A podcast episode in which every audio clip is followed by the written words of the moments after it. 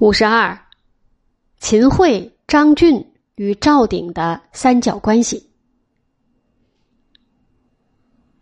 秦桧在靖康之变时任太学正，倒也是反对割让三镇的强硬派。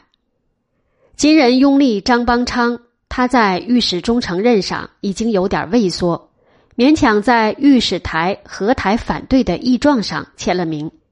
被俘北上后，他见风使舵。暗中投靠金朝当时的实权派完颜昌及踏懒。建炎四年（一一三零年），踏懒进攻楚州（今江苏淮安），他随军南下。十月，与妻子王氏带着大量财物与随从，投奔宋朝在涟水军的水寨（今江苏涟水）。次月，航海到达当时的行在越州（今浙江绍兴）。据其自称是杀了监视自己的金军夺州来归的，不过带着众多的家眷随从与丰厚的金银财宝，无论如何不像亡命逃跑的架势。当时人多以为他是金朝特意放回的奸细。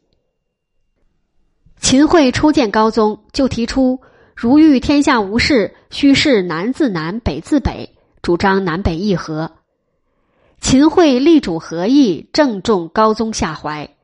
他来自金朝，习之内情。宰相范宗隐也称赞他忠诚可信。归朝仅三个月，秦桧就当上了参知政事。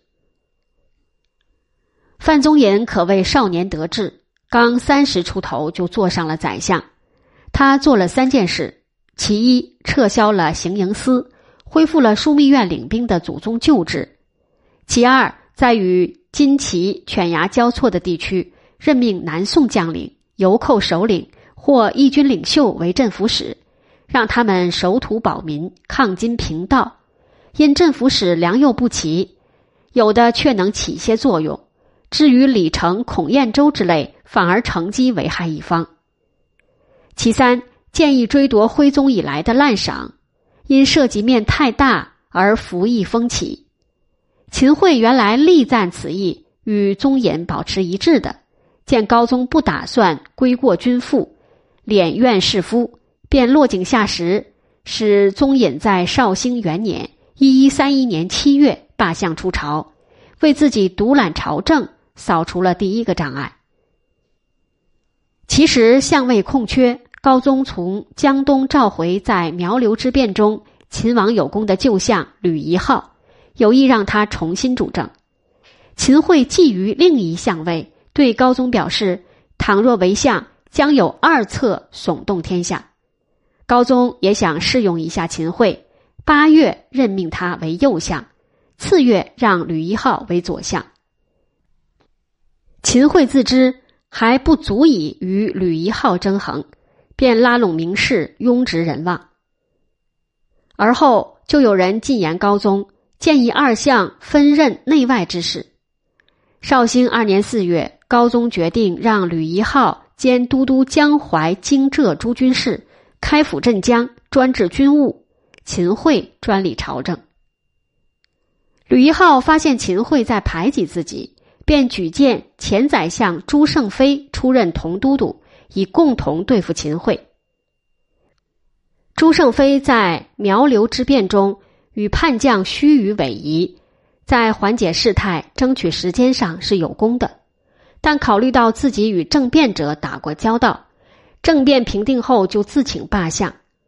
高宗清楚知道秦桧任相以后在执党揽权，他虽然始终欲与金朝媾和，但这时还没有达到非秦桧不用的地步。高宗对朱胜非印象不坏，就召他回行在，日赴朝堂议事。秦桧迫不及待的向高宗兜售了自己耸动天下的方策，核心就是南人归南，北人归北。这是秦桧初见高宗时提出的“南自南，北自北”方针的具体化，完全是一脉相承的。但这次高宗却勃然大怒：“南人归南，北人归北，朕北人将安归？”秦桧仅做了一年宰相，就被罢免。接着是吕夷号与朱胜非并相，但一号在次年九月也被罢相。他主张对金朝与伪齐用兵，但宰相度量稍狭，不能用李纲。绍兴四年九月，朱胜妃罢相，由赵鼎替代他独居相位。赵鼎号称中兴名相，《宋史》对其秉政方略有一段评价：即赵鼎为相，则南北之势成矣。两敌之相持，非有卓然可成之隙，则养无力以四时；否则图取危困之辱。故鼎之为国，专以固本为先。张俊从川蜀召回以后，一度被免职。赵鼎以为他还是个人才，仍让他起知枢密院事，誓师江上。绍兴五年二月，高宗命赵鼎为左相，张俊为右相。张俊在对金方针上是坚决的主战派。他在镇压杨妖起义以后，以为安内业已完成，可以转而攘外。绍兴六年初，张俊决策出兵收复失地，由韩世忠出淮东。进攻京东东路，岳飞出襄阳直取中原。二月，韩世忠进围淮阳军，今江苏邳县西南。金祁联军驰援，宋军被迫退回。七八月间，岳飞的军队直捣伊洛，逼近西京洛阳，朝野大为振奋。张俊要求高宗一臂健康，鼓舞士气；赵鼎力求稳健，主张尽兴平江。今江苏苏州。十月，伪齐三十万大军分三路进攻淮西。赵鼎的错置略有乖张，他一方面主张回避临安，一方面让高宗手诏张俊放弃淮西，退保长江。张俊得知伪齐军队并无金军后援，力主不能轻易回避，以免军心动摇。高宗也终于回心转意。其后因杨仪中的藕塘之劫与岳家军的驰援，伪齐军被迫北撤。在淮西之战的处置上，赵鼎大失其分，张俊大得人望。他乘机逼迫赵鼎罢相出朝。与此同时，张俊做出了一个错误的决策，误以为秦桧柔佞易志。绍兴七年正月，再次引荐他入朝为枢密使。这时，张俊总中外之政，以恢复相号召，但他最先着手的却是谋收内外兵柄，揭开了宋代第二次削兵权的序幕。所谓第二次削兵权，是相对于宋太祖杯酒释兵权而言的。在涉及这一问题前，有必要回顾建炎绍兴之际武将势力的崛起与宋朝家法之间的冲突。南宋政权一诞生，为对付金军、流寇与农民起义，朝廷不得不默许南渡朱大将在镇压流寇集团与农民起义时，将溃兵与农民整编为伍。这样，南宋初年的兵权经历了一个由分到专的过程，日渐集中到少数将帅的麾下。这些将帅把官军变为私兵。众军相称，必曰某姓某家之兵。例如张家军张俊，刘家军刘光世，杨家军杨仪忠。后来高宗为其改名存忠。韩家军韩世忠，吴家军吴介吴林等。凡此无不表明军队国家化的性质正在淡化，私家武装的性质却日趋强化。随着军事势力的膨胀，武将的政治地位也急剧上升。诸大将如张、刘、杨、韩、吴越都官拜两镇节度使，张、刘、韩还加到三镇。在经济上，他们以充实军费为名，军队经商，侵夺国家财力。武将势力的做大是建炎绍兴之际有目共睹的事实。这与太祖以来抑制武将的祖宗家法是格格不入的。大约从建炎末年以来，不同派别的文臣就以祖宗家法捍卫者的身份，提出形形色色削兵权的方案。其中虽有主和派的韩萧胄，也有主守派的廖刚、李弥逊、张守和张介，却还有主战派的王树、陈规、陈公甫和胡寅，甚至还包括抗战派的代表人物李纲，当然还有这位张都督。高宗不是中兴明主，却绝非庸主。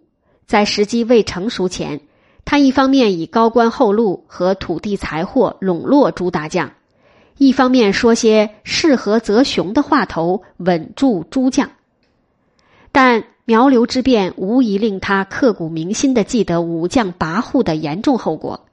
如今流寇集团与农民武装已经减除，宋金战局也大体稳定。因而他默许张俊之举，这也是高宗在二相之争中偏向张俊的原因之一。尽管他对张俊的主战绝无好感，但比起赵鼎来，张俊有长于军事的虚名，更有利于恢复以文御武的祖宗家法。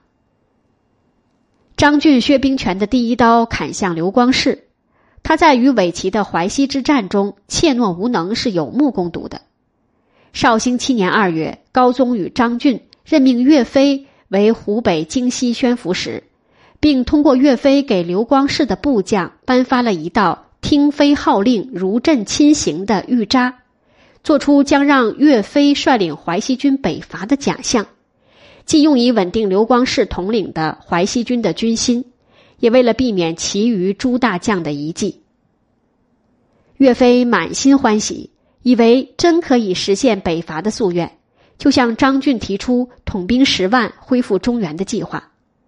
高宗张俊却突然变卦，拒绝将淮西军交给岳飞北伐。高宗的理由是：淮滇之兵乃铸币行在的保障，淮滇一旦失守，朝廷何以存身？三月，刘光世罢去兵权，淮西军直属张俊为首的都督府。由都督府参谋、兵部尚书吕祉前往节制，以刘光世的部将王德为都统制，厉琼为副都统制。厉琼出身流寇，与王德本来就有积隙，吕祉一介书生，不足以服众。岳飞以为这种安排必将激起变乱，张俊准备让张俊或者杨存忠前去接管。岳飞认为也非最佳人选。张俊抢白：“我早就知道非你不可。”岳飞反驳道：“你征求意见，我直陈己见，岂是为了多得兵马？”岳飞对高宗张俊出尔反尔十分愤慨，自请解除兵权，上庐山为母守丧。张俊派都督府参谋军事张宗元全湖北荆西宣抚判官，准备取岳飞而代之。高宗对岳飞撂挑子大为震怒，但深知夺其兵柄的时机尚不成熟，便一再下诏许清以恢复之势，促其出山。六月，岳飞仍下山统军。张俊密谋召回力琼，夺其兵权，处其死罪。岂料走漏消息，力琼抢先在八月发动兵变，杀死了吕祉，裹挟四万多淮西军投降伪齐刘裕。淮西之变震惊朝野，张俊成为众矢之的。高宗耿耿于怀，将其罢相。此前，高宗问他秦桧可否继任相位，张俊回答：“机与共事，使知其案。”对他的本质似有所认识。高宗重新启用赵鼎为相，令秦桧大失所望。他原以为张俊会推荐自己的。但他不动声色，大套近乎，讨得赵鼎的好感，以致高宗许诺赵鼎现任执政去留为卿。赵鼎只说秦桧不可另去。在其后的半年里，虽有台谏弹劾他有充当金朝内奸的嫌疑，但因高宗与赵鼎的信用，地位仍不可撼动。赵鼎上台以后，废除了张俊经营的抗金错制，客观上。为其后的和议起了接损的作用。当次年三月，高宗征询他秦桧任相问题时，他回答道：“用之在陛下，况自有阙。”明确表示赞同。于是秦桧再次任右相。高宗迫切需要加强主和派的力量。实际上，议和活动在绍兴七年已着手进行。这时，宋金战争的形势已明显有利于宋朝，高宗感到有了讨价还价的资本。这年正月，史金的宋使回朝报告，徽宗已于前年四月死在五国城。高宗就和担任枢密使的秦桧密谋议和对策。这年九月，王伦在高宗数次面授机宜以后。以奉迎徽宗帝后子宫，就是灵柩使的名义赴金求和。金朝要求南宋纳币称臣作为议和的条件，作为交换，金朝答应归还徽宗帝后子宫，专指帝后的棺木和高宗生母韦氏，归还河南地，废黜伪齐，并不久就废了刘裕。高宗大受鼓舞。更坚定了屈己求和的信心，派遣王伦再次使金。绍兴八年，宋金双方使节往还，就议和事宜讨价还价。高宗决定议和，在朝野引起巨大反响，反对的奏札纷至沓来，抗议不断，辩论分歧。其实宰执共四人，秦桧是主和派，与高宗穿一条裤子。枢密副使王树属于坚决的抗战派，但地位最低，面折廷争也无济于事。参知政事兼枢密副使刘大中与他所追随的赵鼎是主守派，他们并不反对议和，只是不主张放弃河北诸州，也反对过分的向金屈膝让步。王树认为他们是首鼠两端。七月，王伦再次北上。赵鼎交代和谈口径是岁币不超过银绢各二十五万两匹。宋金以黄河故道及原北流为界，宋朝不向金朝称臣受册封。八月，高宗召韩世忠、张俊与岳飞入朝，希望通过做工作让他们至少不反对与金议和。岳飞明确表示：夷狄不可信，和好不可视。相臣谋国不善，恐遗后世机义。高宗无言以答，对他越发嫌弃。岳飞在抗金战争中迅速崛起，名位后来居上，而韩世忠、张俊等早就成名，因而引起他们的妒忌。平阳夭后，岳飞向他俩各赠大车船一艘。韩世忠进士前贤，在抗金立场上与岳飞声息相通。这次也与岳飞做了相同的表态，张俊则嫌隙更深，为博高宗的欢心，他表态支持议和。高宗已不能容忍赵鼎在议和问题上的斤斤计较，秦桧看出了这一倾向，不失时机的向赵鼎一党发动了最后的攻击。十月，他让依附于自己的侍御史萧震以不孝的罪名合罢刘大中。并放出赵鼎将自为去就的流言，使朝野确信赵鼎将自动辞相。与此同时，秦桧对高宗开价说：“畏首畏尾不足以断大事，若陛下决欲讲和，请独与臣议其事。”高宗表态，就委托给他。秦桧请高宗深思熟虑三天，再做决定。三天后，高宗依旧表示坚决议和。秦桧请他再考虑三天，届时秦桧见高宗仍不便出中，才取出奏札，起决和议，不许群臣干预。高宗欣然采纳，决定独向秦桧。距罢免刘大中仅十日，赵鼎也被罢相出朝，上句张俊罢相也仅十三个月。赵张二人大体说来。赵鼎实践不如张俊，张俊人品不如赵鼎，但在秦桧擅权的道路上，赵鼎与张俊一样，使获其献媚，终食其奸伪，却为时已晚。十一月，激烈反对和议的王树也被高宗罢去，至此秦桧独相的局面正式形成。秦桧把自己的亲信孙晋提为执政。台谏官也都换上了秦桧的亲党，以便专门弹劾反对派。与孙晋同时担任参知政事的还有李光。秦桧企图借其名望来压制抗金的议论，他毫不掩饰的对高宗说：“若同压榜，服役自息。”不过，李光执政不久，就在一系列问题上抵制秦桧。他反对秦桧裁撤抗金武备、削夺诸将兵权的做法，多次在高宗面前揭露秦桧引用亲党、盗弄国权的行径。仅仅一年，秦桧就再也容不得与他一起压榜，唆使言官弹劾，将其罢政出朝。罢政前，李光希望高宗再用张俊，高宗对李光初以何意为是，终以何意为非，已大为恼火。他对张俊也抱定宁致复国不用此人的主意。李光制约秦桧的最后一步棋也无法走通。秦桧独相的局面已不可动摇，等着李光的是秦桧加倍的迫害。